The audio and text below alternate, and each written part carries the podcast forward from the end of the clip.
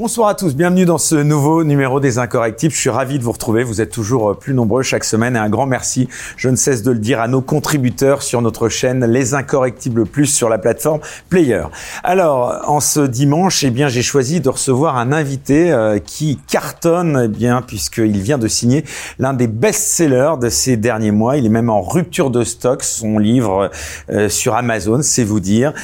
il est anthropologue, spécialiste des questions de corruption dans le domaine de la santé. Il signe donc ce best-seller Autopsie d'un désastre, donc euh, autour de la question justement si sensible euh, de la gestion du Covid. Il s'appelle Jean-Dominique Michel. Bonsoir. Bonsoir Eric, merci de me recevoir. Merci beaucoup d'avoir accepté euh, cette invitation. Alors je vous propose de commencer cette émission en entrant immédiatement dans le vif du sujet à travers votre livre. Nous allons donc nous replonger dans cette période donc de Covid-19 qui nous semble si loin aujourd'hui. Alors d'abord en ouvrant euh, votre livre, on se rend compte que vous avez bénéficié euh, d'une préface du professeur Didier Raoult, une préface élogieuse.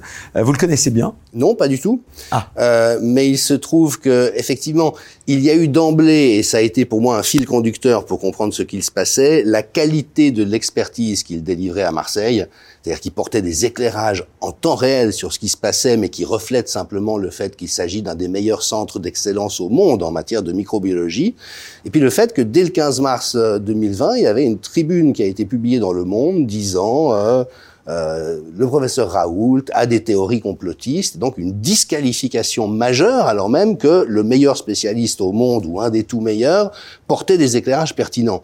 Et donc ça, en tant qu'expert en santé publique, ça m'a évidemment interpellé.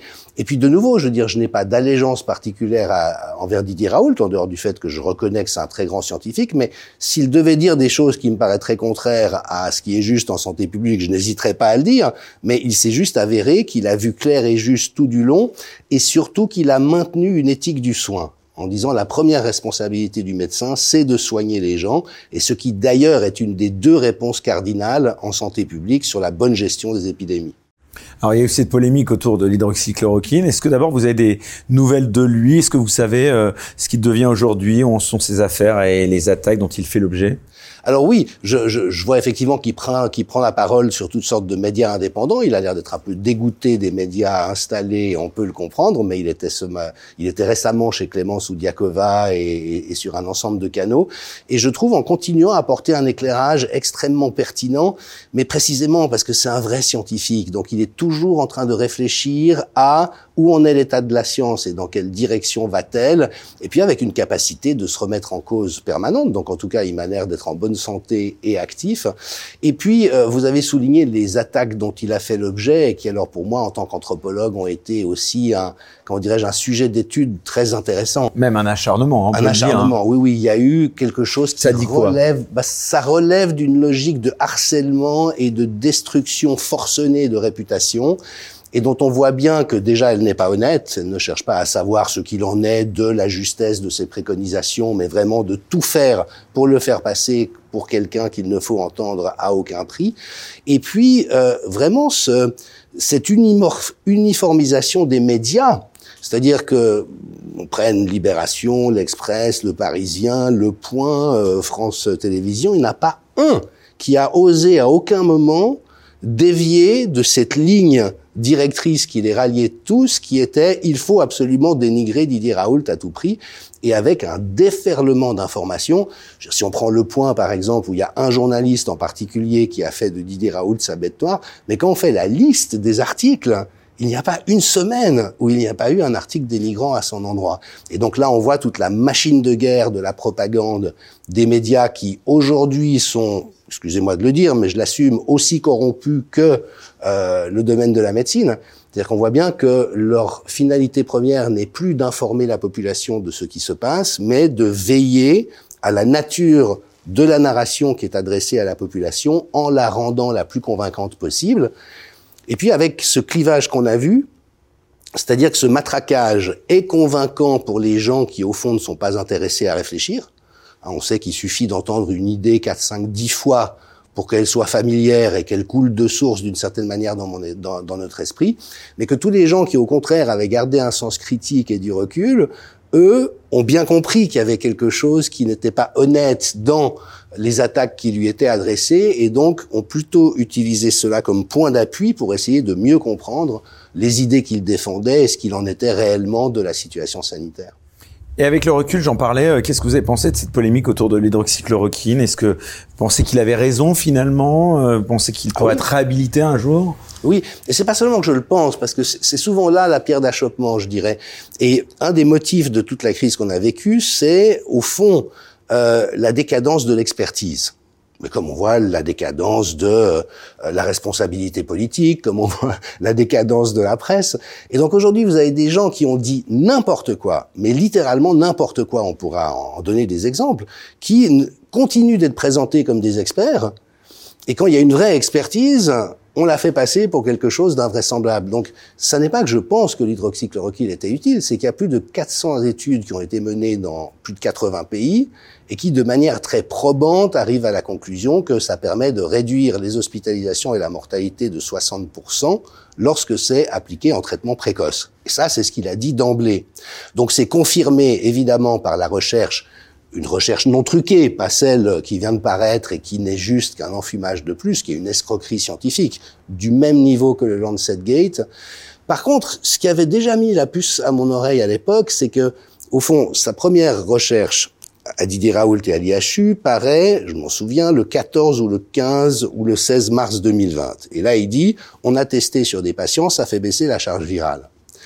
Alors, que certains de ses collègues ou d'autres experts disent OK, c'est encourageant, mais il faut des confirmations. C'est insuffisant comme étude. Vous voyez ce que je veux dire? C'est une objection raisonnable qu'on aurait tous pu entendre. Mais qu'a-t-on vu à ce moment-là? Ça a été le début du tir d'artillerie. C'est-à-dire, et en toute franchise, face à un virus qu'on nous présentait comme dévastateur, on sait aujourd'hui qu'il n'était pas. Mais à l'époque, on se disait tous, merde, je suis peut-être en danger quand un des meilleurs microbiologistes au monde dit on a testé un truc, ça a l'air de donner ce résultat, la réaction naturelle, c'est que tout le monde se dise ah ben tant mieux, il y a peut-être un espoir. Or ça n'est non. Eh ben non, pas du tout. Et ça, évidemment, qu'en soi, c'était significatif parce que ça dénotait bien qu'au fond, et on l'a vu tout du long, il n'y avait pas de volonté de savoir, mais en fait, une volonté délibérée dont on comprend aujourd'hui qu'elle a été organisée très en amont, d'exclure toute possibilité de traitement précoce sachant que l'autorisation en urgence de l'injection génique expérimentale présentée comme un vaccin avait comme condition nécessaire qu'il n'existe pas de traitement efficace. Donc si on voulait pouvoir fourguer euh, la solution vaccinale, il fallait absolument détruire toutes les, euh, toutes les options de traitement précoce. Et donc là, il y a eu vraiment, oui, euh, un travail de, de, de manipulation pseudo-scientifique pour faire croire que ça ne marchait pas. Alors on revient à, votre livre, hein, donc je le rappelle, donc qui est épuisé en rupture de stock sur Amazon, ce qui est absolument incroyable. Donc il s'appelle Autopsie d'un désastre, euh, mensonge. Donc euh, le sous-titre, je vous laisse le dire. Mensonge et corruption autour du Covid. Voilà, c'était important de, de, préciser. Oui, parce qu'effectivement, c'est une des pierres d'achoppement, parce qu'on voit effectivement que, et, et c'est souvent comme ça hein, dans la vie, c'est qu'au fond, ce qui rend tellement difficile pour un grand nombre de personnes d'entrouvrir euh, d'entrouvrir la porte sur ce dont il peut s'agir, c'est en fait la massivité du mensonge. Et on sait tous que les politiciens ne sont pas toujours honnêtes, qu'ils ont tendance à présenter les choses sous le jour qui leur est le plus favorable, mais se dire ils nous ont menti de fond en comble, de A à Z, surtout depuis le début, délibérément, en sachant ce qu'ils faisaient, il faut quand même avoir une ossature cognitive et un bagage d'expérience alors si par exemple on a un peu étudié la géopolitique et la manière dont les conflits se déroulent, ben on comprend qu'il y a des machines de propagande que les États n'hésitent pas à mobiliser pour induire la population en erreur.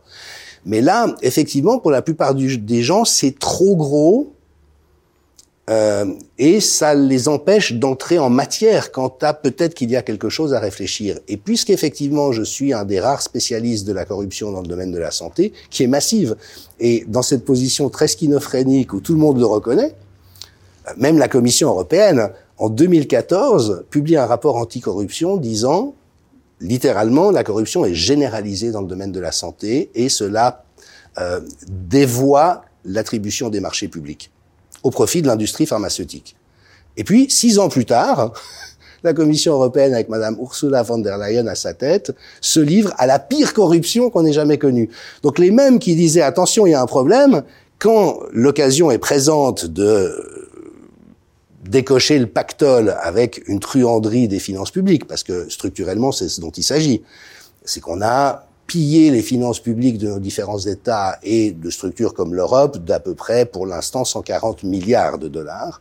Eh bien, on voit que les mêmes instances qui, vertueusement disant attention, il y a quand même un problème en la matière, tout d'un coup, sont au premier rang pour participer à la magouille. Et donc, si on ne comprend pas, si on n'a pas la, la, souplesse intellectuelle de se dire peut-être qu'effectivement on nous a délibérément menti et que ceci est le résultat d'un système de corruption quasi généralisé, la réalité devient impensable. Alors, on va y revenir hein, dans le détail hein, à ce livre hein, et à, évidemment toute cette période euh, qu'on a vécue. Euh, tout d'abord, euh, avant de, de, reparler du, du fond, euh, je l'ai dit, donc ce livre, il est paru aux éditions Marco Pieter. C'est un, un, énorme succès. D'abord, est-ce que vous attendiez un tel succès? Puis, est-ce que vous avez eu en préambule aussi du mal à le faire éditer, ce livre? Parce qu'on pourrait s'étonner qu'avec un petit peu de recul, un tel livre, aujourd'hui, moi, je pensais que les gens étaient passés à autre chose, vous voyez? Et finalement, on voit qu'ils ont euh, soif euh, d'informations sur ce qui s'est passé euh, il y a deux ans, quoi. Oui. Non, je n'en suis pas entièrement surpris. Pour la raison suivante, j'avais déjà fait paraître un premier livre au mois de mai 2020 qui s'appelait euh, Anatomie d'une crise sanitaire. Donc là, on est dans l'autopsie du désastre. Dedans, on était en plein dedans. Mais euh, parce que j'avais déjà, comment dirais-je, mes publications et mes prises de position avaient déjà eu un, un, un certain écho dans la population. Et euh, j'avais eu les moyens de décrypter la situation vite d'une manière qui effectivement était juste. Donc je peux voir bientôt quatre ans après que je m'étais pas trompé dans l'analyse.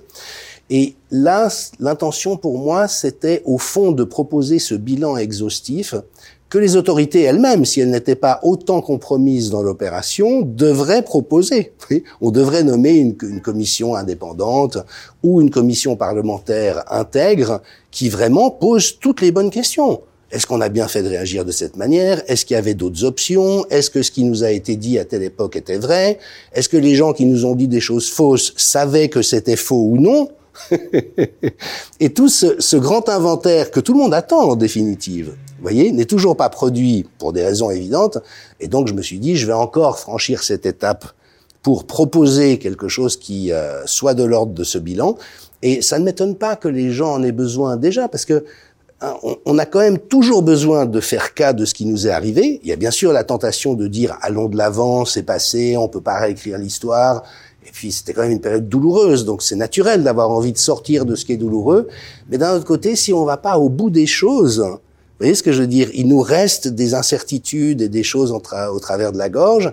Et donc ma proposition a, a eu l'air de répondre à un besoin. Et en ce qui me concerne, j'espère aussi qu'elle sera une contribution au fait que des comptes puissent être demandés tôt ou tard. Parce que malheureusement, nos dirigeants ont pris le pli de considérer qu'ils n'ont pas de compte à rendre par rapport aux décisions qu'ils prennent. Et ce n'est pas comme ça que la société et l'état de droit sont configurés. Alors, Jean-Dominique Michel, dans ce livre, vous abordez d'abord la question scientifique de l'évaluation de la gravité de cette maladie. Vous commencez même par nous rappeler le discours tenu par les pouvoirs publics. Vous le rappeliez en 2020, au tout début de l'épidémie. Et c'est vrai qu'on est, on est parfois surpris. Est-ce que vous pouvez nous rappeler euh, tout d'abord les grandes lignes de la communication officielle de l'époque? Ah oui, très volontiers. Et je vais le faire évidemment depuis aujourd'hui.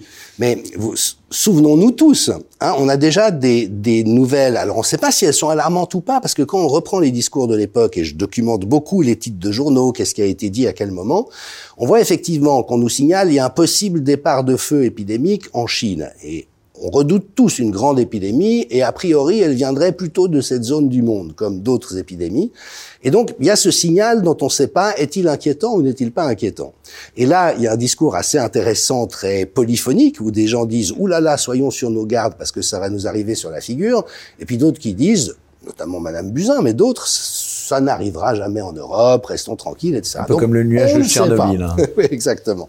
Par contre, on nous brandit des images et des informations dont on sait aujourd'hui qu'elles étaient truquées.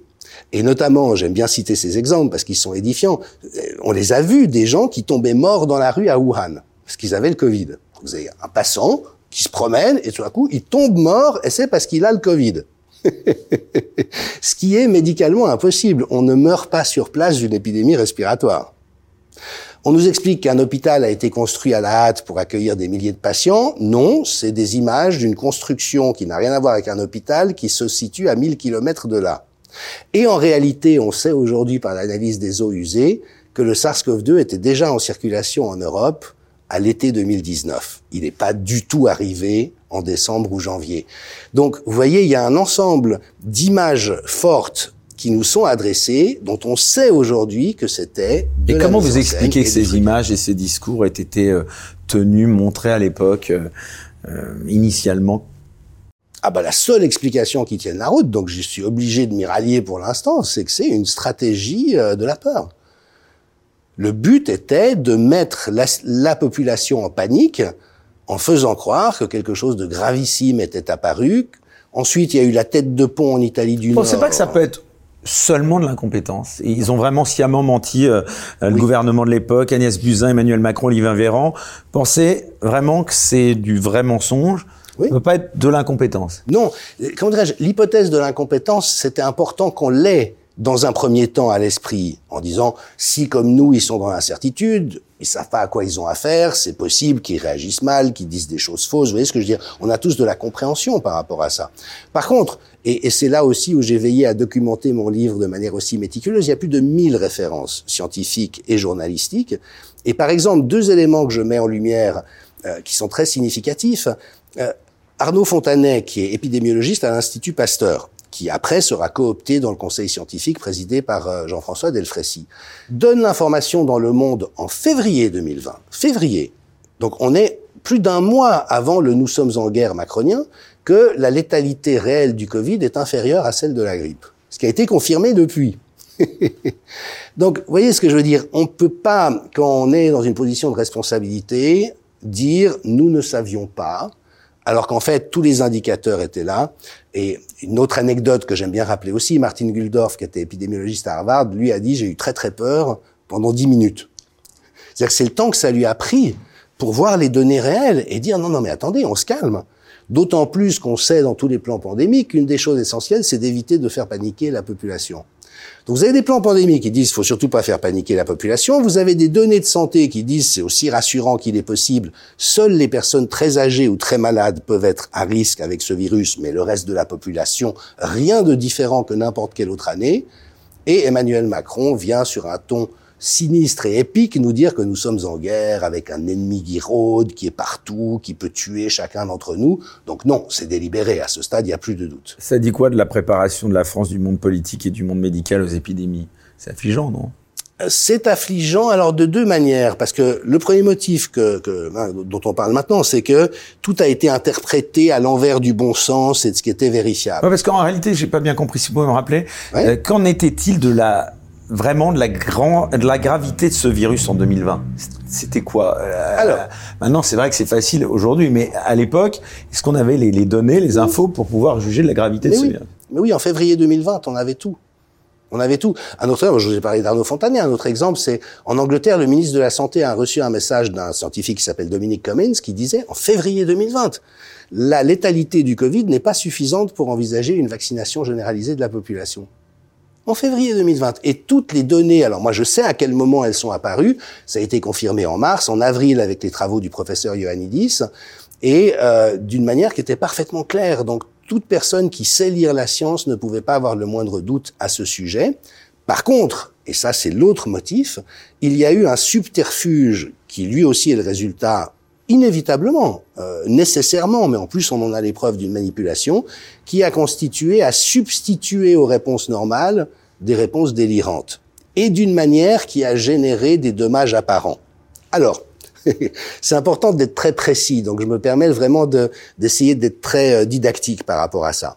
Il y a deux principes cardinaux quand on fait face à une épidémie respiratoire, y compris potentiellement très dangereuse, c'est qu'on laisse les médecins généralistes soigner les gens, ça figure dans tous les plans pandémie. Première règle, on laisse les médecins soigner parce que c'est le premier rideau de soins. C'est le fait qu'ils soignent les gens qui va éviter qu'il y ait un afflux massif vers les hôpitaux. Et le deuxième principe cardinal, c'est on laisse la société vivre le plus normalement possible. Parce qu'on sait déjà depuis des décennies que les confinements, les fermetures, le port du masque, les passes, les systèmes de traçage ne servent à rien et produisent des dégâts. Donc ça, c'est l'état de la science et des bonnes pratiques, y compris dans le plan de l'OMS de 2019. Et puis en 2020, on nous fait croire qu'il y a un événement terrible qui se passe. On interdit aux médecins généralistes de soigner. Et comme c'est le premier rideau de soins, qu'est-ce que ça provoque? Que beaucoup de gens vont se péjorer, avoir besoin d'aller à l'hôpital. Subterfuge supplémentaire que la plupart des gens ignorent, il y a à peu près 1300 hôpitaux publics et cliniques euh, disponibles en France. On en retient 37 qui sont les seuls habilités à recevoir des patients Covid sur tout le territoire métropolitain. Et donc évidemment que sur ces 37, il va y avoir un afflux de patients. On va les intuber. Vous vous souvenez de ces scènes où les gens étaient intubés? Ce qu'il faut surtout pas faire quand une personne a des poumons dans lesquels il y a des caillots de sang qui commencent à se créer, ce qui est une des conséquences des formes graves du Covid. Et donc, vous voyez, on a une génération de dommages qui, après, permet de faire croire il suffit de filmer ces 37 services d'urgence pour dire regardez à quel point c'est dramatique, alors que, et les soignants nous le disent, dans les 1260 hôpitaux restants, ils se tournaient les pouces. Ils n'ont jamais été aussi tranquilles parce que toutes les opérations et les interventions avaient été supprimées. Et donc, vous voyez, c'est vraiment des effets d'optique tout à fait systématiques mais donc, alors même qu'on aurait pu gérer cette épidémie d'une manière tout à fait normale, il n'y aurait eu aucune différence par rapport à aucune autre année, on en a fait ce psychodrame collectif. Et alors justement, pourquoi nous avoir fait croire euh, que tout le monde pouvait mourir du Covid-19, qu'il y aurait sans doute des millions de morts euh, rien qu'en France? Pourquoi, d'après eh vous? Eh oui. Alors là, on est effectivement obligé de se poser la question. Moi, j'ai signalé très tôt dans un texte du 16 mars 2020, j'avais montré qu'en Italie, vous savez, on nous a fait très peur avec l'Italie du Nord, 98% des personnes décédées avaient d'autres pathologies lourdes. Donc on a eu là encore d'emblée l'information, ça a été confirmé depuis, en dessous de 80 ans, sans problème de santé, on ne risquait rien qu'aucune autre année. Maintenant, le message obsessionnel des médias avec plein de subterfuges que je documente dans le livre, par exemple, Souvenons-nous du professeur Salomon qui, comme un croque-nord, voulait nous dire le nombre de morts chaque jour. Puis ça faisait peur, 400 morts du Covid aujourd'hui, 500 morts du Covid aujourd'hui. Oui, mais il meurt entre 1400 et 2100 personnes par jour en France, et dans les épidémies de grippe, il peut y avoir 800, 1000, 1200 victimes de la grippe. Donc en fait, quand on avait la clé de lecture du chiffre, on se disait, OK, il y a une épidémie, elle n'est pas gravissime. Ça veut dire que des personnes très âgées ou très malades en meurent. C'est triste, mais ça arrive. Il n'y a rien d'anormal. Mais comme on n'a pas l'habitude de voir un directeur de la santé publique venir faire le croque-mort sur les écrans, les gens se sont convaincus. Et en fait, mon explication à ce stade, c'est qu'il y a eu une intention délibérée de faire paniquer la population. C'est vraiment du terrorisme d'État. On a mis la population en terreur et j'ai notamment euh, exhumé des médias toutes les euh, toutes les manchettes et les titres qui justement martelaient ce message. On peut mourir à n'importe quel âge, aucun d'entre nous n'est protégé, le danger est partout, alors que en comparaison avec la grippe, euh, le, Covid était beaucoup moins dangereux euh, et même inoffensif pour les enfants, les jeunes et les personnes de moins de 50 ans. Donc, on a créé de toutes pièces un message qui était euh, totalement euh, à l'inverse de ce qu'on. À quel type justement euh, il faut le comparer? À quel type de virus il faut le comparer ce, ce Covid 19 À une époque, on le comparait quand même à la grippe espagnole ou même à la peste. Ce qui est ridicule, hein. ce qui est absolument ridicule. Non, non. Euh, alors déjà, il faut savoir que c'est un hybride, c'est un virus de laboratoire, donc euh, c'est pas un produit naturel. Ça, Créé artificiellement, ça, vous en avez la conviction. Oui, plus que la conviction, on en a la preuve aujourd'hui. Ça, c'est-à-dire que euh, non seulement, euh, effectivement, l'étude complète du génome, la chauve-souris, on l'oublie, euh. montre bien les insertions. Oui, et, et, et d'ailleurs, tout récemment, il y, a, il y a une dizaine de jours, je crois, le professeur Fauci, donc le chef de la réponse américaine, a été auditionné au Congrès, et il a fini par admettre ce que là encore tous les experts comme comme d'autres et moi avions vu, c'est qu'en fait tout signalait l'origine artificielle et pour éviter que cela soit connu, le docteur Fauci a engagé 21 virologistes de réputation mondiale pour leur faire publier une tribune disant il est certain que le virus est d'origine naturelle, c'est conspirationniste de penser autre chose, alors que dans les échanges de mails qu'ils avaient entre eux, ils disaient bah évidemment que c'est un virus trafiqué. Donc vous voyez tout ça, c'est vraiment des euh, des procédés d'ingénierie sociale, de propagande à très très grande échelle Et donc, en dépit du fait qu'il était artificiel, et Dieu merci, le Covid était vraiment un virus très bénin qui se compare à une grippe d'intensité faible à moyenne, s'il faut faire une comparaison. Qu'est-ce que vous pensez justement des modèles mathématiques des épidémiologistes aussi? Bah, Que c'est une truanderie absolue. Ils sont par nature euh, faux? elles sont par nature fausses. Euh, dans un raisonnement vraiment à contrario, c'est qu'il serait impossible qu'elles soient vraies. Alors déjà, on a le constat, c'est-à-dire que les prédictions, notamment de Ferguson en Angleterre, mais après à l'Imperial College. Un épidémiologiste qui avait fait paniquer tout le monde, lui. Hein. Oui, mais il le fait depuis 20 ans sur toutes les nouvelles épidémies. En fait, il a construit un modèle qui sert à ça. C'est que ça permet de projeter des millions de morts euh, dans Niels Ferguson. Oui, Niels Ferguson, absolument. Mais après, il a fait des émules, puisque Arnaud Fontanet, que je mentionnais à l'Institut Pasteur, s'est formé auprès de lui, et c'est le cas dans tous nos pays. Et en fait, ce sont des modèles mathématiques qui ne tiennent pas la route. Ils ont tellement de variables qu'ils ne peuvent pas donner quelque chose de fiable. Et d'ailleurs, on voit à chaque fois qu'ils donnent quelque chose d'erroné. Ce qui est extraordinaire, et il y a quand même pas mal de scientifiques à travers le monde qui ont posé la question, euh, la vraie question qui se pose, c'est qu'est-ce qui fait qu'on continue de faire confiance à ce type? Mais là, euh, je dirais qu'il est financé par les fondations Gates, il est financé par les laboratoires pharmaceutiques, et évidemment que dans l'entourloupe que je nommais, c'est-à-dire qu'on fait paniquer la population pour pouvoir lui vendre des produits à prix d'or, eh ben, c'est extrêmement précieux d'avoir une ressource comme la sienne. Et quitte, alors un autre épidémiologiste très douteux en France, Antoine Flao, qui avait fait des modélisations délirantes sur la grippe H1N1 en 2009, c'est très facile pour après de dire, mais vous savez, prédire l'avenir est très difficile. Sauf qu'ils le prédisent toujours dans le même sens, celui de faire croire qu'il y aura des dégâts épouvantables, euh, alors que ça n'est pas du tout des situations. Les, les personnes à risque euh, euh, pendant cette épidémie, vous vous rappelez donc quelles étaient euh, ces personnes Oui. Alors, là encore, et, et ce qui est fascinant, véritablement à risque, hein, parce qu'il y en avait quand même. Mais ce qui est fascinant aussi à travers toute cette histoire, c'est qu'on voit à quel point notre société a perdu des repères aussi élémentaires comme qu'est-ce qu'une épidémie. Et une épidémie, ben voilà, c'est un virus ou un agent infectieux qui se diffuse et qui a comme caractéristique, Dieu merci la plupart du temps, de ne pas être aussi dangereux pour tout le monde. La grande différence avec la grippe espagnole, c'est que la grippe espagnole a tué surtout des gens entre 20 et 40 ans.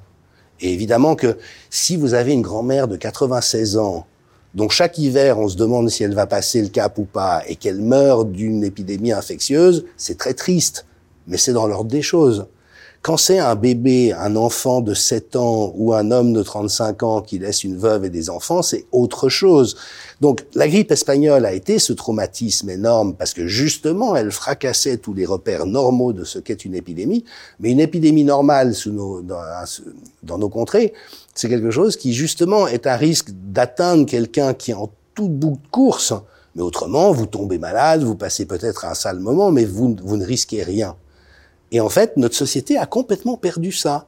Donc, on est Mais les formes graves dont on a tant parlé, ça concernait qui quand même? Alors, ça concernait des personnes qui avaient des fragilités particulières sous on forme des comorbidités. Alors, il y a évidemment que le très grand âge, ou plutôt pour le dire comme ça, la fin de vie. Parce que vous avez des gens de 104 ans qui, se sont remis du Covid. Mais évidemment que si vous n'avez qu'une espérance de vie résiduelle de quelques semaines, en d'autres termes, que vous êtes à l'article de la mort et que vous chopez le Covid, il y a de fortes chances que ça précipite le passage. Les autres cas, c'était les personnes qui avaient des comorbidités morbidités graves, donc des cancers en phase terminale, des très grandes fragilisations cardiovasculaires. Et puis, et c'est pour ça aussi que ça a été plus violent aux États-Unis, il y a deux facteurs de risque qui ont été identifiés, qui étaient la trisomie d'un côté, donc les personnes trisomiques étaient, étaient à risque de faire des formes graves, et puis les personnes obèses ou en surpoids par un ensemble de procédés, mais si vous voulez, le, passage de la forme banale à la forme grave, c'est en fait le passage d'une phase respiratoire, on tousse, on est mal, mais c'est pas grave, à une phase vasculaire, c'est-à-dire qu'on commence à faire des caillots sanguins, et notamment dans les poumons, et ça, ça peut conduire euh, aux formes graves qu'on a vues.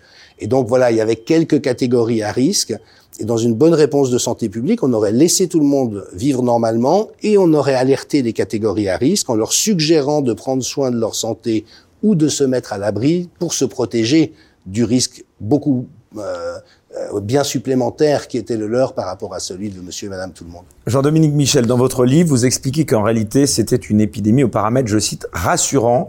C'est le contraire de ce qu'on a vécu. Euh, Est-ce que vous pouvez nous expliquer ce que vous entendez par là? Parce que c'est des mots quand même euh, qui sont forts, hein, là, que vous employez. Oui, mais je crois que nous, il faut mettre ça en comparaison à ce qu'on a fait croire aux gens. Mais si je vous dis, écoutez, il y a un nouveau virus, Il arrive. Un paramètre rassurant. paramètre rassurant, c'est il ne va tuer personne en bonne santé en dessous de 75 ou 80 ans. Vous pouvez vivre normalement, vous pouvez faire la fête, vous pouvez aller dans des boîtes échangistes ou des discothèques. Les boîtes échangistes, ils les ont gardées ouvertes. Bon, ça, ça, pose une question. Mais vous pouvez aller en discothèque, les jeunes peuvent se bécoter, papy et mamie peuvent manger la bûche avec tout le monde. Il y a, hein, il y a aucun risque inhabituel par rapport à ce qu'on connaît chaque année. Donc ça, si c'est pas rassurant, je vois pas ce qu'il serait. Et en fait, c'est le seul message qu'il aurait été légitime de donner. Donc la question qui se pose alors, quand on vous écoute, c'est pourquoi, pourquoi est-ce qu'on a créé la panique? Eh oui. Pourquoi? Alors, il y a deux, il y a deux hypothèses, euh, deux, deux grands éléments de réponse à ça. Le premier, c'est effectivement transformer cette, euh, on va dire cette épidémie que vous qualifiez de normale en une catastrophe sanitaire mondiale. Quoi.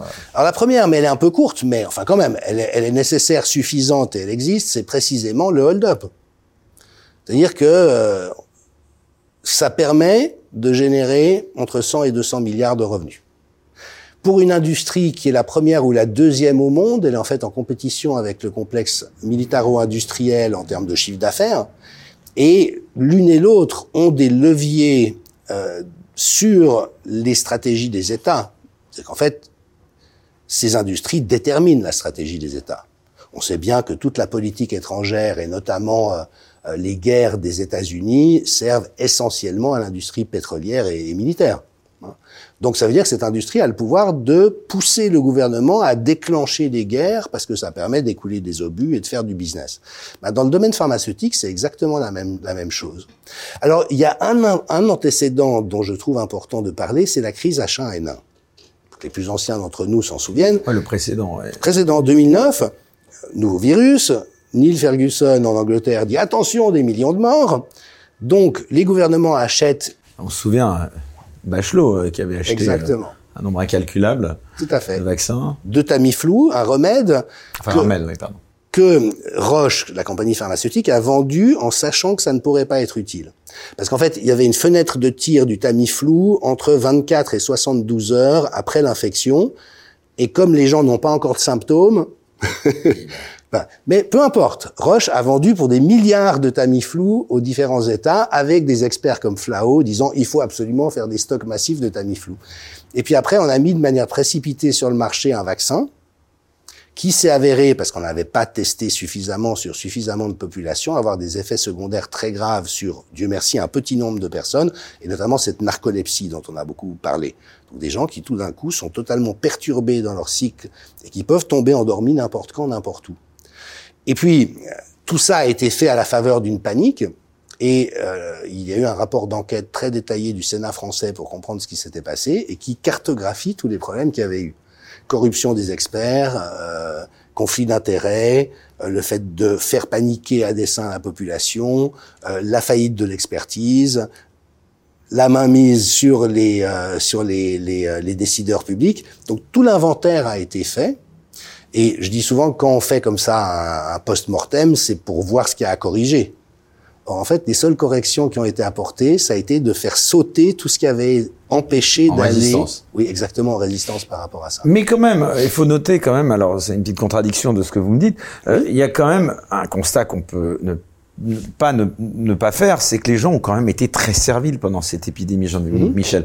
Qu'est-ce que ça dit du rapport au risque et à la peur dans nos sociétés? Parce que je veux bien que ce soit de la faute des, gouvernants qui nous ont fait peur et tout ça, mais de l'autre côté, moi j'ai des exemples hein, que je connaissais de gens qui m'avaient dit euh, oh là là non mais moi je me vaccine parce que je veux retourner au restaurant. Enfin des trucs dingues quoi. Oui, oui, oui. Tout à fait. Alors, effectivement, je crois qu'il faut aussi resituer l'ignorance du public.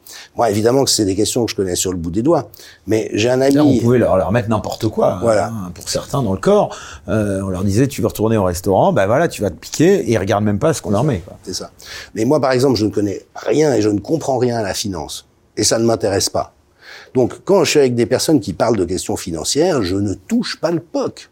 Donc j'entends les uns qui disent le dollar est surévalué, il va y avoir une crise monétaire. Puis vous voyez ce que je dis Moi je suis là, puis je dis bah Heureusement qu'il y a des gens qui savent, parce que moi, j'ai aucune idée. Et je pense que la plupart des gens se sont retrouvés dans cette situation. Les autorités, les médecins de plateau, les experts, leurs médecins personnels. Il y, a, si peu de médecins qui se sont élevés contre ces manipulations, parce qu'il y en avait. moi, j'ai reçu ici euh, Louis Fouché, bon, j'en ai reçu quelques-uns, mais vraiment, ils étaient à compter sur les doigts d'une main, et sans, sans parler des qualificatifs qu'on leur attribue euh, ah de, de, complotistes. Ils ont été mis au banc, hein, la société. Et là, si vous voulez, mais c'est un. Vous expliquer qu'il y en a eu si peu qui a réagi? Mais compris au milieu, il, y a un il y a un professeur à l'université de Gand en Belgique, Mathias Desmet, qui a beaucoup travaillé sur la formation de masse, c'est-à-dire ce, ce, basculement collectif dans le délire, et qui lui a mis en lumière un motif que je trouve très intéressant.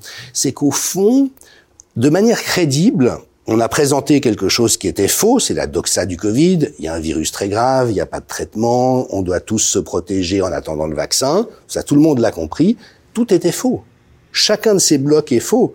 Mais à force de l'entendre et n'ayant pas de raison de douter, la plupart des gens l'ont entendu. Et puis après, les autorités ont demandé de leur part des attitudes de sacrifice, de solidarité. Hein, accepter de vous sacrifier pour aider ceux qui peuvent être victimes de cette affaire. Et souvenez-vous, on nous a dit, acceptez de rester enfermé chez vous pendant 15 jours. Vous, vous êtes peut-être pas en danger, mais pensez à ceux qui risquent de finir à l'hôpital sous respirateur. Et là, monsieur et madame tout le monde fait quoi? Se dit, bon, ça m'embête de rester enfermé chez moi, je trouve absurde d'avoir à me signer une autorisation de sortie, mais si ça peut éviter l'engorgement des hôpitaux et que des gens meurent, je fais ma part. Pour l'injection génique, c'est la même chose. Hein, euh, euh, tous vaccinés, tous protégés. Ah ben je vais me faire vacciner. Et les jeunes notamment, on les a beaucoup captés avec ça, disant, vous, vous n'êtes pas forcément à risque, mais pensez à ceux qu'ils sont. Soyez solidaires. Et puis les médecins, alors c'est une grosse tâche aveugle de la médecine, mais déjà il faut savoir que la plupart des médecins n'ont aucune idée de la science. Ce ne sont pas des scientifiques, ce sont des praticiens. Donc eux, ils reçoivent des lignes de conduite sur comment il faut faire et ils l'appliquent. Et ils le font bien la plupart du temps, mais ils ne sont pas capables d'évaluer la qualité scientifique d'un article, par exemple, parce qu'ils n'ont pas les outils, ça ne fait pas partie de leur formation. Et puis il y a quand même une docilité particulière du corps médical. On le sait historiquement parce que les régimes dictatoriaux et totalitaires souvent s'appuient sur les médecins. C'était le cas de l'Allemagne nazie. Plus de 60% des médecins sous Hitler faisaient partie des mouvements hitlériens.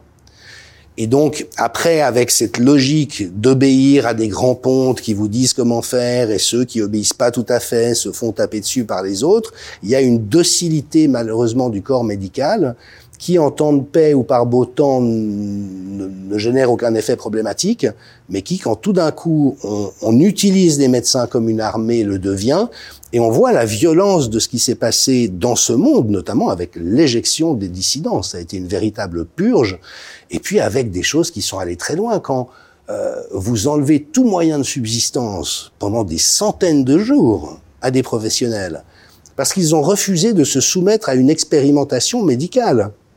Hein, L'injection est encore expérimentale à ce jour. La phase 3 n'est pas terminée, contrairement à ce que disait Monsieur Véran. Donc en fait, c'est une expérience sur le plan technique. Et bien sûr que chacun d'entre nous a le droit d'accepter ou non un traitement, mais a fortiori une expérimentation.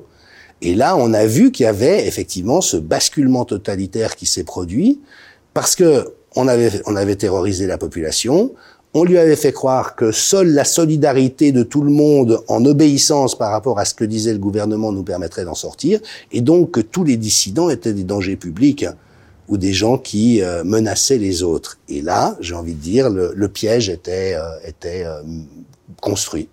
Alors parlons à présent de la gestion de la crise, si vous le voulez bien, Jean-Dominique Michel. Qu'est-ce que vous pensez du fait d'avoir mis euh, l'économie sous cloche, euh, confiné euh, tout le pays, surtout consacré les hôpitaux exclusivement donc au Covid-19 c'était absurde, que, que, ça ne correspondait pas du tout à la réalité, aux nécessités de la situation. Et puis, et, le confinement, ça a fait finalement, d'après vous, plus de mal que de bien? Ah oui, ah oui, ça, ça c'est absolument sûr. C'est absolument sûr. Et, et en vertu d'un raisonnement très simple, c'est qu'on le savait avant. Moi, j'ai parié. On nous a expliqué à l'époque qu'il n'y avait pas d'autre solution. Hein, oui, je sais. Mais moi, j'ai parié une caisse de champagne. Le pari est toujours ouvert. Pour que j'offre à quiconque me montre un plan pandémie antérieur à mars 2020 qui dise il faut confiner la population et il faut masquer la population en bonne santé. Et se signer des autorisations de sortie à Ça n'existe pas. Ça n'existe pas. Pourquoi Et souvenez-vous, d'ailleurs, je, je, je, le rappelle souvent. Mais quoi, il y avait un but politique derrière le confinement, d'après vous? Alors ça, c'est l'hypothèse qu'il faut envisager dans un deuxième temps. complotiste, ouais. Oui, mais ça, j'ai aucun, aucun souci avec ça. Mais souvenez-vous, on nous a dit, il faut se confiner pour aplatir la courbe des hospitalisations. Vous vous souvenez? On nous a dit, si on fait rien, ça fait une courbe en, comme une montagne suisse, et si on fait quelque chose, ça fait une taupinière. Sauf que qu'est-ce qu'on observe, c'est que tous les pays qui ont confiné ont eu des pics en flèche, et tous les pays qui n'ont pas confiné ont eu des taupinières. Et quand vous prenez les plans pandémie, y compris celui de l'OMS en 2019, il dit il ne faut pas confiner pour avoir une taupinière. Donc en fait, on a inversé la chose, et je suis d'accord avec vous, on a tous entendu il faut absolument faire ça, il n'y a pas d'autre moyen, mais c'était une truanderie. Alors après, vous avez des exemples parce que là je me fais un peu l'avocat du diable. Vous, dites, vous avez des exemples de pays qui n'ont pas confiné et qui ont pourtant bien géré cette crise. Lesquels oui, la Norvège et la Suède. Euh, et la Suède en particulier. Qui, alors, qui, qui, sont proches de nous en plus. Oui, oui, absolument. Et, et, les Suédois ont une position. Alors ils ont une très ils ont, forte ils Ont rien confiné non, rien du tout. Sauf les, les, maisons pour personnes âgées, les maisons de retraite, ah, les, EHPAD, Et ça, ça a été une catastrophe. Là, ils se sont ratés. Et d'ailleurs, il y a eu beaucoup de morts dans les EHPAD dans un premier temps, avec une moyenne d'âge des décès très élevée. Alors c'est un tout petit peu technique, mais je trouve important de parler de tout parce qu'il y a eu ce qu'on appelle un effet moisson. C'est-à-dire que chaque hiver, il y a une épidémie respiratoire virale qui emporte les plus faibles. Puis il y a certains hivers où l'épidémie est un peu forte, donc ça tue plus de monde. Il y a des, années où c'est moins fort, ça tue moins de monde. En fait, la Suède avait eu deux années à faible mortalité. Et comme tout d'un coup le Covid était plus fort que ce qu'il y avait eu avant, ça a plus entraîné de décès. Et là, ils ont commis l'erreur de confiner les maisons pour personnes âgées. Donc il y a eu une, une grosse casse dans un premier temps, qui d'ailleurs a permis à tous les autres pays de dire regardez, le modèle suédois ne marche pas. Sauf qu'avec quatre ans de recul, ils ont les meilleurs résultats de toute l'Europe en n'ayant jamais fermé les écoles, les commerces, les restaurants, jamais confiné, jamais imposé le masque nulle part. Comment vous expliquez aussi qu'on ait mis tous ces hôpitaux à l'arrêt et que par conséquent, euh, on a peut-être compromis des chances de survie de patients sur d'autres pathologies Oui, oui. Et c'est totalement... Euh, c'est criminel, vous diriez ça? Ah oui, c'est criminel. Et puis c'est même blasphématoire en termes de santé publique. C'est-à-dire que... Mais pourquoi personne s'est élevé contre ça? Mais je sais. Bah si, non, mais ça... très peu quand même. Non, c'est une erreur de perspective. Parce qu'en fait, comment dirais-je, le matraquage médiatico-politique, et notamment cette idée complètement fausse de consensus scientifique qu'on a aussi beaucoup entendu, c'est le consensus scientifique, sauf quelques marginaux, était faux.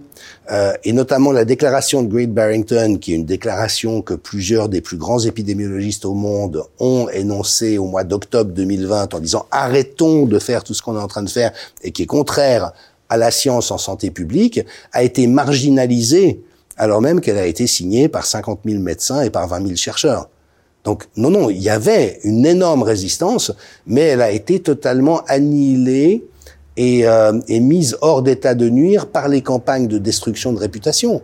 Alors vous dites on va vous traiter de complotiste, oui, ça s'est produit très tôt, mais c'est parce que on a euh, attaqué pour détruire leur réputation toutes les personnes qui cherchaient à rappeler la réalité et notamment la réalité de la science et des bonnes pratiques. Alors j'aimerais qu'on parle aussi avec vous de la question des chiffres. Hein. Pour résumer, on nous a bassiné pendant des mois avec le nombre de cas et le nombre de morts déjà. Euh, Jean-Dominique Michel, qu'est-ce que vous pensez du choix de ces deux indicateurs-là? Bah, le, Alors, euh, le nombre de morts, il est pertinent, mais pour autant qu'il soit bien calculé. Et là, il y a eu encore tout un ensemble de truanderies. Euh, délibérées, c'est-à-dire que euh, effectivement les pays ont suivi les lignes directrices de l'OMS, mais l'OMS a dit d'emblée, on va comptabiliser comme morts du Covid tous les gens qui soit ont un test PCR positif, soit dont on parlé pense... Les tests PCR, vous les qualifiez de fraude des tests PCR. Oui, oui. Ça aussi, c'est intéressant que vous nous disiez pourquoi. Et, et c'est alors, j'y viens volontiers, mais au fond, c'est ça qui est intéressant, c'est que pour pouvoir prendre des bonnes décisions et évaluer correctement les situations, il faut avoir des bons indicateurs dans tous les domaines, en économie, en médias. Pourquoi le nombre de cas, c'est pas un bon indicateur? Alors, restons juste sur les morts. Donc, on a mis dans la mortalité Covid toutes les morts qui pouvaient avoir un lien d'une manière ou d'une autre avec le Covid. Mais y compris les gens qui mouraient de euh, d'accidents cardiaques, d'accidents de voiture, de suicides, dès lors que dans les 30 jours précédents, ils avaient un test PCR ou qu'on pensait qu'ils pouvaient éventuellement être porteurs de la bestiole, on les comptabilisait ainsi. Donc ça a créé euh, évidemment une confusion qu'on a pu lisser par la suite en voyant est-ce qu'il y a eu quelque chose d'anormal en termes de mortalité en 2020 et la réponse est non. C'est une année normale. Et puis on a vu que pendant toutes ces, tous ces mois où on cataloguait beaucoup de décès Covid, il y avait pratiquement plus de décès à cause de cancer ou de crise cardiaque. Donc on a compris qu'il y avait un qu'on avait attribué. Dès que vous étiez tamponné à la Covid, c'était du Covid. Voilà. Après l'histoire des cas, alors ça c'est encore autre chose. Les vrais épidémiologistes, dont Laurent Toubiana en France, observent qu'en fait l'épidémie s'est arrêtée au printemps 2021. Donc il y a eu le premier choc euh, épidémique mars-avril 2020. Il y a eu un rebond avec un nouveau variant en octobre-novembre 2020. Et puis il y a eu encore un rebond avec un nouveau variant en mars, euh, au début de l'année 2021. Mais ça s'est arrêté en 2021. Avril 2021. Là, il n'y a plus de décès observés ayant une masse épidémique euh, à partir de ce moment-là. Par contre, on est entré dans la fraude des cas. Et un cas, c'est une nouveauté. Ça n'existe pas en santé publique. En santé publique, soit vous êtes malade, soit vous n'êtes pas malade. La réalité des infections, c'est qu'en fait, on est contagieux que quand on a des symptômes pour ça que quand on est malade, il faut pas aller euh, euh, dîner avec d'autres personnes euh, ou aller dans un club échangiste ou une discothèque. à ce moment-là, on tousse, on éternue, on postillonne et on peut infecter les autres. Mais si on n'a pas de symptômes, on n'est pas contagieux. Et ça a été confirmé depuis d'ailleurs. Donc là, on a fait autre chose, c'est qu'on a dévoyé un test, le fameux test PCR, qui au fond est un amplificateur de signal. Alors pour rester simple, hein, vous prenez, vous cherchez euh, des protéines qui signalent la présence d'un agent infectieux, puis après, comme avec une loupe, si vous voulez, vous regardez de plus en plus fort, de plus en plus fort, de plus en plus fort, sauf qu'il y a un seuil au-delà duquel vous allez de toute manière avoir l'impression de trouver quelque chose, même s'il n'y a rien. Et ça, c'est très connu. Donc on sait que ce qu'on appelle les cycles d'amplification, jusqu'à 28, on est sûr qu'il y a du virus vivant. Jusqu'à 33, il y aura a priori eu une infection récente, et puis au-delà de 33, ça veut rien dire. Et donc, l'utilisation pertinente du test dépend de son calibrage. Et c'est pour ça qu'à l'IHU Méditerranée Infection, chez Didier Raoult, ils ont retenu 33. C'est une bonne valeur, je dirais. Mais dans les tests employés dans le commerce, on était souvent à 40 ou 45. Et ça, ça veut dire c'est que le test est tellement sensible qu'il va trouver des faux positifs. Et d'ailleurs, on, a eu des expériences, on a trouvé hein, du Covid dans de l'eau, dans une papaye, dans parce que avec ce, ce degré d'amplification, vous avez jusqu'à 90% de faux positifs. Et là, on a créé un subterfuge qui était que, par exemple, quand le pass sanitaire a été imposé, les vaccinés n'avaient pas besoin de se faire tester. Les non-vaccinés, oui. Or, on produisait 90% de faux positifs. C'est-à-dire que pour 100 cas, soi-disant, de Covid asymptomatiques, il y avait en fait 10 cas de gens qui étaient infectés. Et donc, évidemment que ça a fait gonfler les statistiques des non-vaccinés infectés, ce qui permettait de faire croire que le vaccin protégeait. La seule chose qui protégeait, c'était que les vaccinés n'étaient pas testés. Parce que si on les avait testés avec les mêmes tests que les non-vaccinés, on aurait retrouvé autant d'infectés chez les vaccinés. Donc tout ça a été de nouveau une truanderie extraordinaire et, et totalement contraire à ce qu'on sait être vrai et devoir faire en santé publique. On revient un instant au nombre de morts. D'après vous, combien il y a eu véritablement de morts euh, de la Covid-19 C'est une très bonne question et la, et, et la réponse embarrassante, c'est que personne n'en a aucune idée. Ah ouais, on ne peut pas savoir? On a tellement tout mélangé alors, cela dit, on peut effectivement, en comparant avec d'autres années, en voyant euh, euh, la mortalité 2020 et en la comparant, euh, mais la réponse qui fait sens, c'est... les Occidentaux qui en comptent le plus de morts, ça, on, peut, on est d'accord au moins sur ça ou pas? Les États-Unis. Ouais, ouais, enfin donc. Les États-Unis à cause du problème de l'obésité, vous savez qu'il y a pratiquement 30% de la population qui est obèse. Donc là, oui, il y a eu, il y a eu effectivement des dégâts qui ont été plus forts. Mais dans nos pays, euh, et j'ai d'ailleurs mis en regard deux manchettes extraordinaires. Une, euh, l'une c'est Le Monde et l'autre l'Express. Une en 2010 qui disait les épidémies respiratoires font 4,25 millions de morts chaque année. Et l'autre qui disait, écrite en 2020, en 2020 le Covid a fait 3 millions de morts à travers le monde. Donc c'est une épidémie normale relativement faible.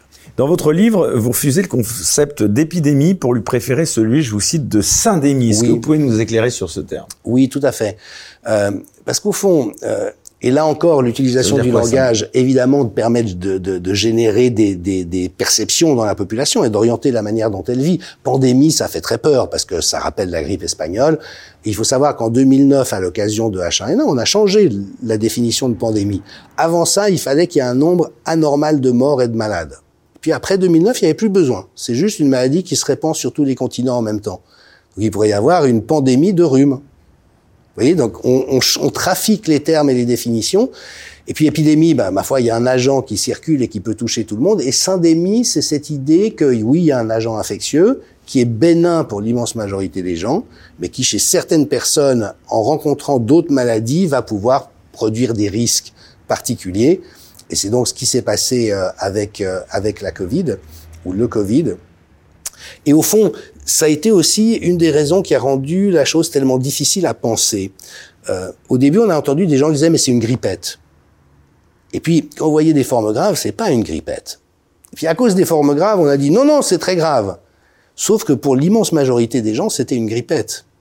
Et on n'a pas réussi, c'est pourtant pas très compliqué en termes de pensée complexe, à articuler ces deux réalités. Pour les gens non à risque, ça n'était pas plus grave qu'une grippette. Mais pour les gens à risque, ça pouvait devenir grave au point d'enlever de, de, la vie et de, et de faire mourir des gens. Et ça, c'est justement ce que dit la syndémie, c'est que ça ne devient grave que lorsqu'il y a plusieurs maladies en présence. En vous lisant, Jean-Dominique Michel, on se rend compte que la période que nous avons vécue, elle peut être vue comme un moment euh, autoritaire. C'est votre avis? Ah oui, ah oui, oui, tout à fait. Ça a été un tournant aussi pour la liberté d'expression, je ah suppose. Mouvement autoritaire? Et dans un deuxième temps, euh, qu'est-ce que vous pensez du traitement médiatique de la crise? Alors, la dérive autoritaire, on l'a tous vu, euh, notamment dans ses absurdités et ces injonctions incroyables comme se signer un bon de sortie et être contrôlé là-dessus. On est chez les fous. On est chez les fous, vraiment. Donc voilà, on l'a tous vu. Alors, il faut savoir que... On sait qui est à l'origine de cette idée euh, absolument euh, euh, incroyable. Est-ce qu'il y a quelqu'un d'ailleurs bah, la réponse, travail collégial? La réponse est tapis derrière le secret défense mais qui en lui-même est un signe extraordinaire. Il y a un haut fonctionnaire qui s'est réveillé un matin en disant tiens on va faire signer des gens euh, des autorisations pour s'autoriser à sortir non seulement ça, mais pour une épidémie relativement bénigne, on a créé un conseil militaire protégé par le secret militaire pour qu'il y ait une opacité totale sur les décisions.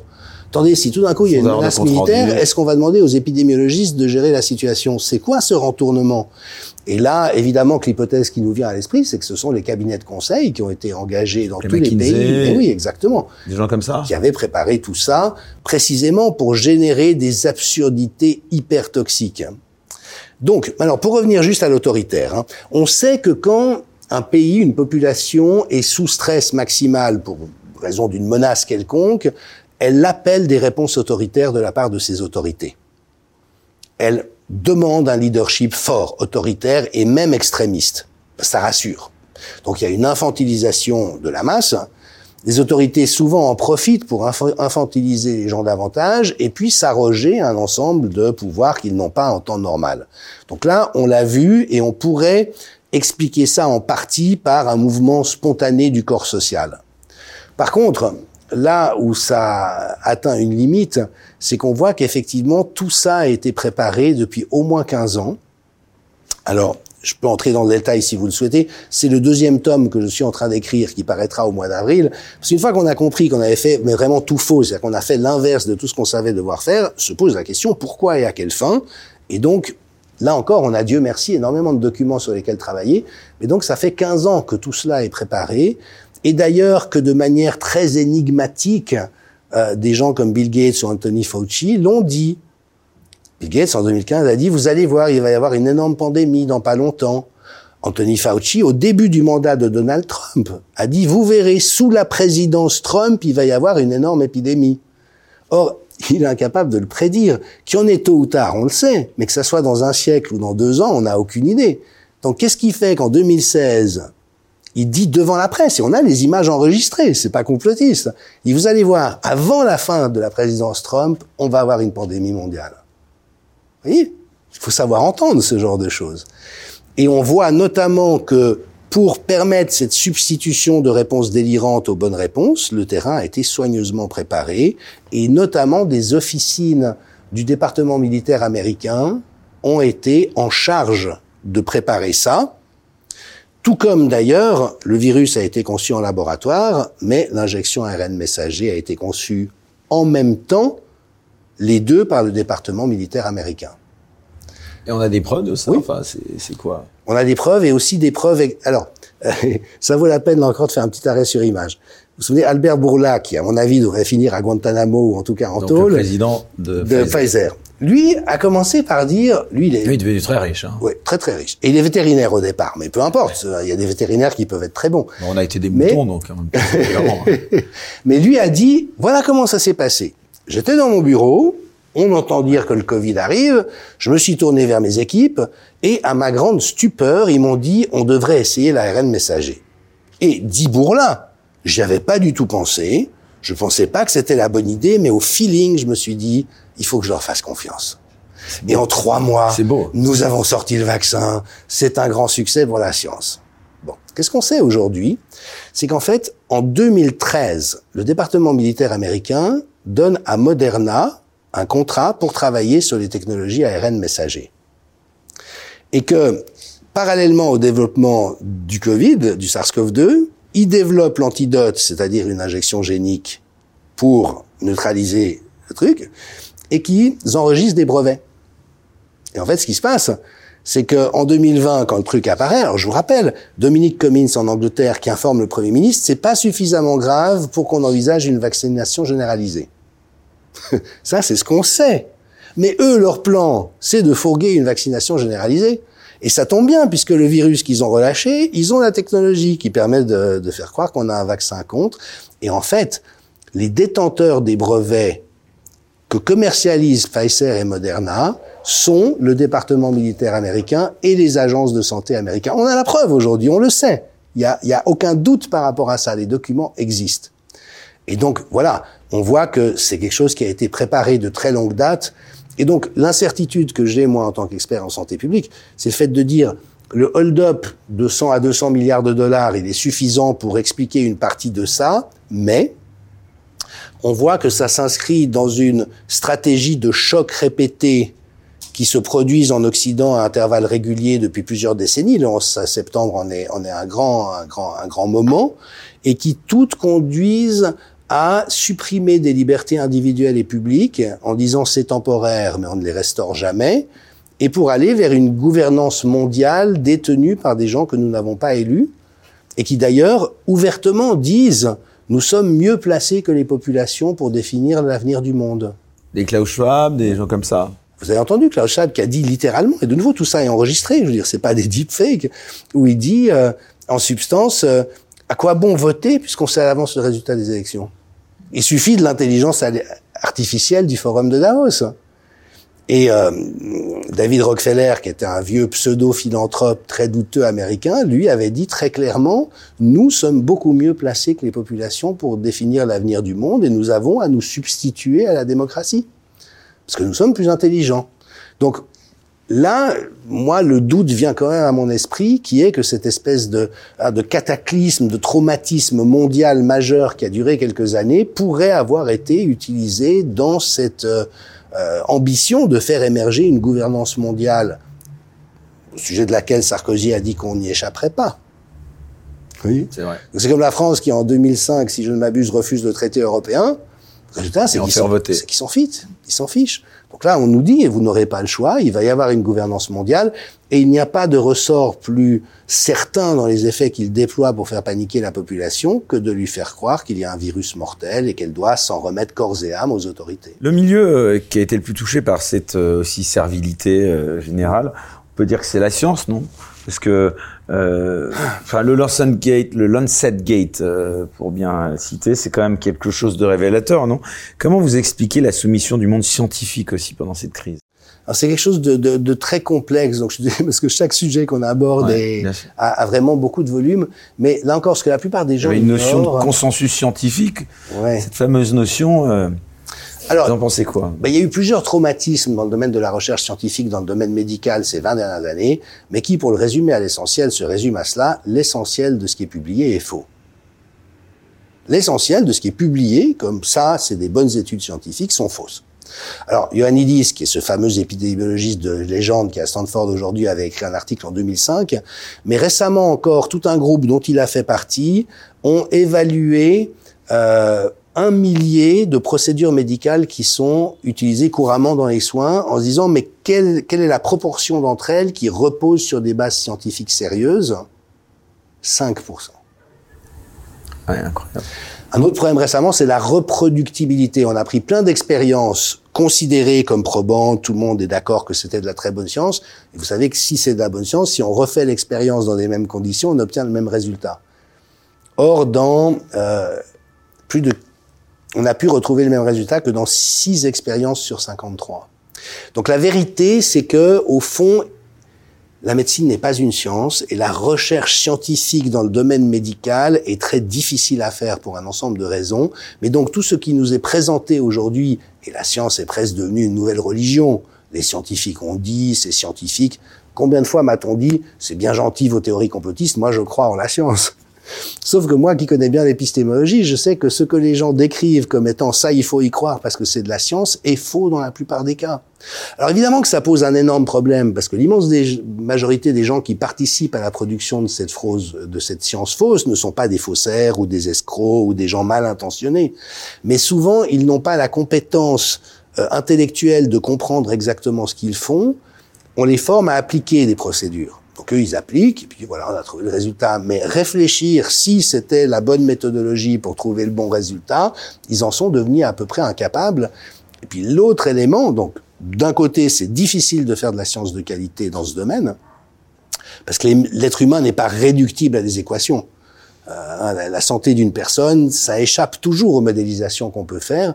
Et puis l'autre élément, c'est que c'est un domaine qui est très euh, pris en otage par de la fraude, par de la falsification. Alors là aussi, euh, c'est très connu, c'est très démontré. On a d'innombrables exemples. Oui, oui, oui, Et justement, je mets beaucoup, beaucoup d'exemples dans le cinquième chapitre de mon livre parce que là encore, quand on dit ça aux gens, ils tombent un peu dénus, puis ils vous regardent du style, mais t'es pas, t'as dû fumer quelque chose ou euh, tu devrais voir un psychiatre, alors que c'est juste la description de comment c'est. Alors peut-être juste pour étayer un peu pour les gens qui nous écoutent, euh, par exemple, plusieurs anciens rédacteurs des principales revues au monde, comme le Lancet, ont dit après avoir pris leur retraite, je ne peux plus croire quoi que ce soit qui est publié dans la littérature a priori. J'ai tellement vu de fraude, j'ai tellement vu d'imprécisions, et euh, des scientifiques un peu un peu cocasses aux États-Unis ont fait un manuel de la fraude scientifique en répertoriant toutes les manières de procéder. Alors quand on connaît ça, on a un avantage. Ça veut dire que par exemple la dernière étude qui est censée flinguer l'hydroxychloroquine, c'est un cas d'école d'études bidons, c'est de l'escroquerie scientifique. Pourquoi?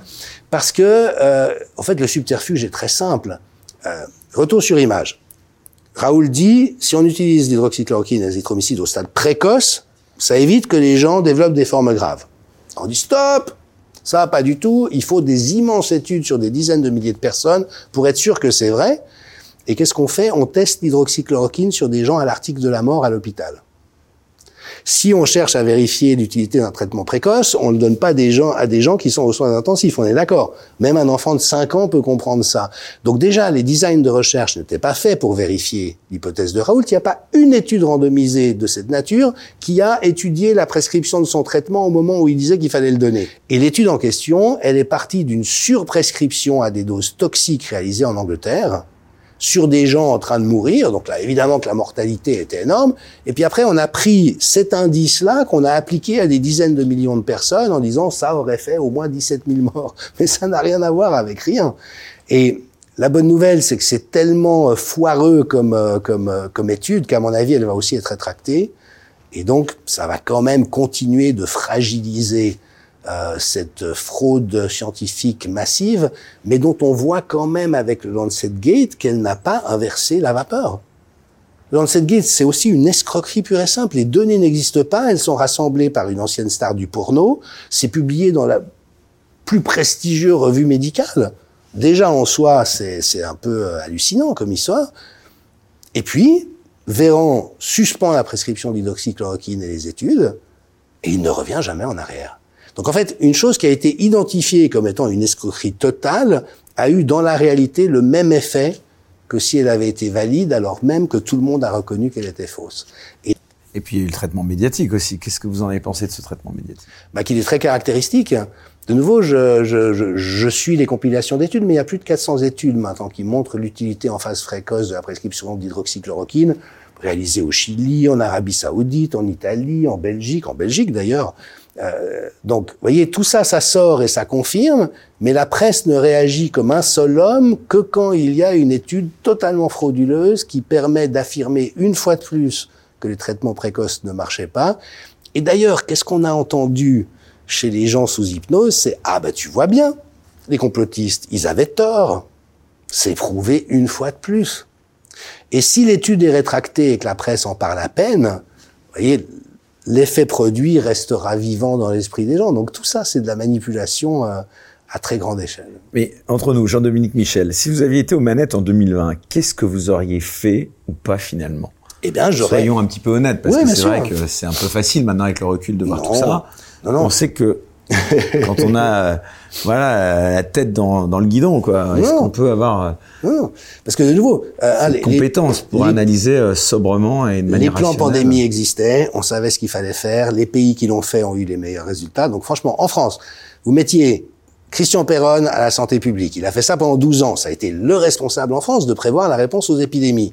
Vous mettez Raoult à la médecine qui dit aux médecins ce qu'il faut faire de mieux. Vous mettez Laurent Toubiana, qui est l'épidémiologiste qui a tout compris. Qu'on a reçu euh, à deux reprises ici. D'accord. Vous voyez, ça aussi, c'est extraordinaire, on ne pouvait pas savoir. Lui, il a prédit la première courbe épidémique pratiquement au jour près.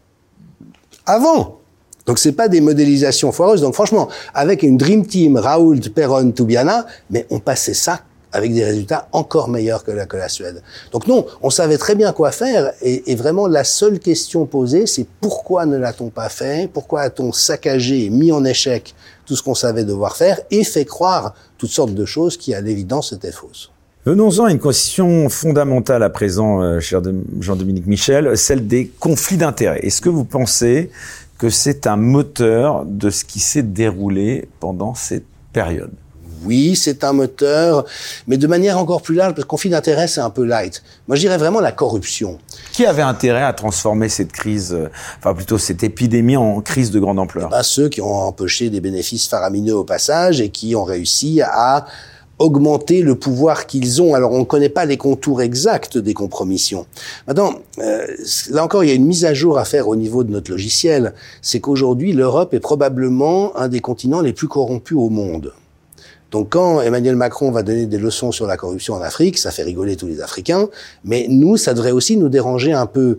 Euh, un article d'Euractiv, qui est un très bon média européen, très très crédible, très très sérieux, très mainstream, évalue à 1000 milliards d'euros le coût de la corruption en Europe aujourd'hui.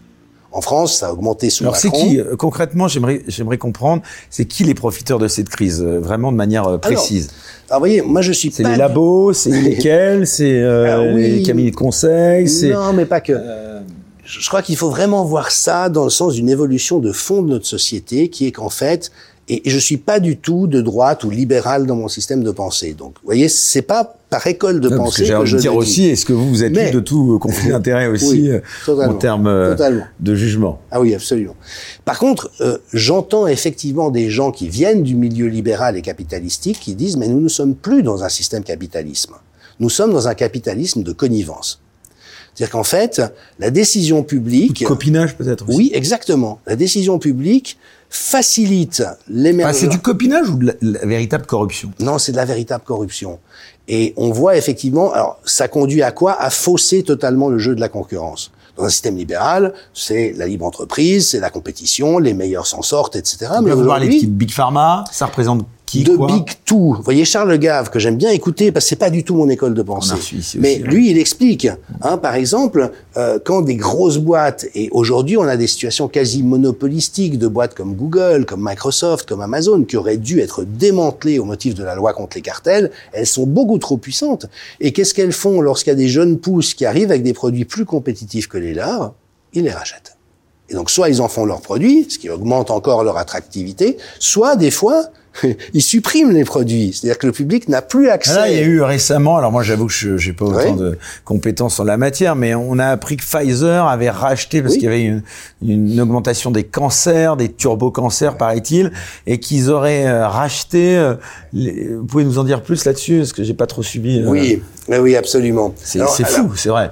Parce alors, alors, il y a je... le vaccin et puis les effets secondaires provoqués potentiellement par Tout le vaccin. Il faut parler d'ailleurs avec prudence parce qu'on est sur une plateforme aussi où là aussi il faut en parler avec prudence. Mais alors juste pour, pour, revenir sur le système capitaliste, vous voyez c'est qu'aujourd'hui vous avez des géants capitalistes qui ont juste un pouvoir démesuré et qui fausse complètement les règles du jeu. Voilà, c'est ça qu'il faut comprendre. Et donc après, parce que qui a tiré les épingles du jeu de la crise? Ce sont ces géants. Leur chiffre d'affaires à tous ont cru. Quand les gens sont en télétravail chez eux, bah, tout ce qui relève du numérique a augmenté. Et on a vu, je, l'ai signalé très tôt parce que c'était prévisible, une destruction des forces vives économiques de la société. Le nombre de faillites n'a jamais été aussi élevé. Et qui morfle Les auto-entrepreneurs, les petites et moyennes entreprises, la restauration, le commerce de détail, et qui s'enrichit Les géants qui se substituent à ce tissu économique de proximité. Donc c'est presque une espèce de, voyez, de captation de ressources et d'élimination de toute concurrence pour nous faire entrer dans un système où il n'y aura plus que ce que les géants ont prévu pour nous. Alors, est-ce que ça veut dire que ce sont eux qui ont organisé toute l'affaire? J'irai pas jusque-là. Je pense qu'il y a des convergences d'intérêts. Mais en même temps, on sait aujourd'hui que l'industrie pharmaceutique, en 2005 déjà, un rapport de la Chambre des communes britannique le disait, a infiltré toutes les agences de santé gouvernementales. Donc, l'agence de sécurité des médicaments n'est pas là pour protéger la santé des Français dans le marché du médicament. C'est faux. Alors justement, Jean-Dominique Michel, euh, si je vous ai parlé justement euh, de ces sujets un peu sensibles de turbo-cancer et même de vaccins, euh, je n'ai pas omis de vous rappeler que nous étions justement sur une plateforme, en l'occurrence YouTube, où justement parler de ces sujets peut mettre en risque eh bien la pérennité de ma chaîne. Donc nous allons, si vous le voulez bien, switcher sur une autre plateforme que nos abonnés connaissent bien, en tout cas pour ceux qui contribuent à justement nous aider financièrement donc pour produire ces émissions, euh, qui s'appelle Player, et donc sur une chaîne qui s'appelle euh, bien Les Incorrectibles Plus, où nous proposons donc un, bonus d'émission, mais surtout un bonus d'émission sans aucune censure. Donc euh, si vous voulez bien, on va switcher donc sur cette plateforme, où nous sommes d'ailleurs très écoutés par la communauté francophone en Amérique du Nord, et bien sûr aux États-Unis, mais aussi et surtout au Canada. Donc on se retrouve tout de suite sur Player. À tout de suite. Pour voir la suite de l'émission sans aucune censure, merci de vous abonner à la chaîne Les Incorrectibles Plus sur Player depuis le lien en description sous cette vidéo.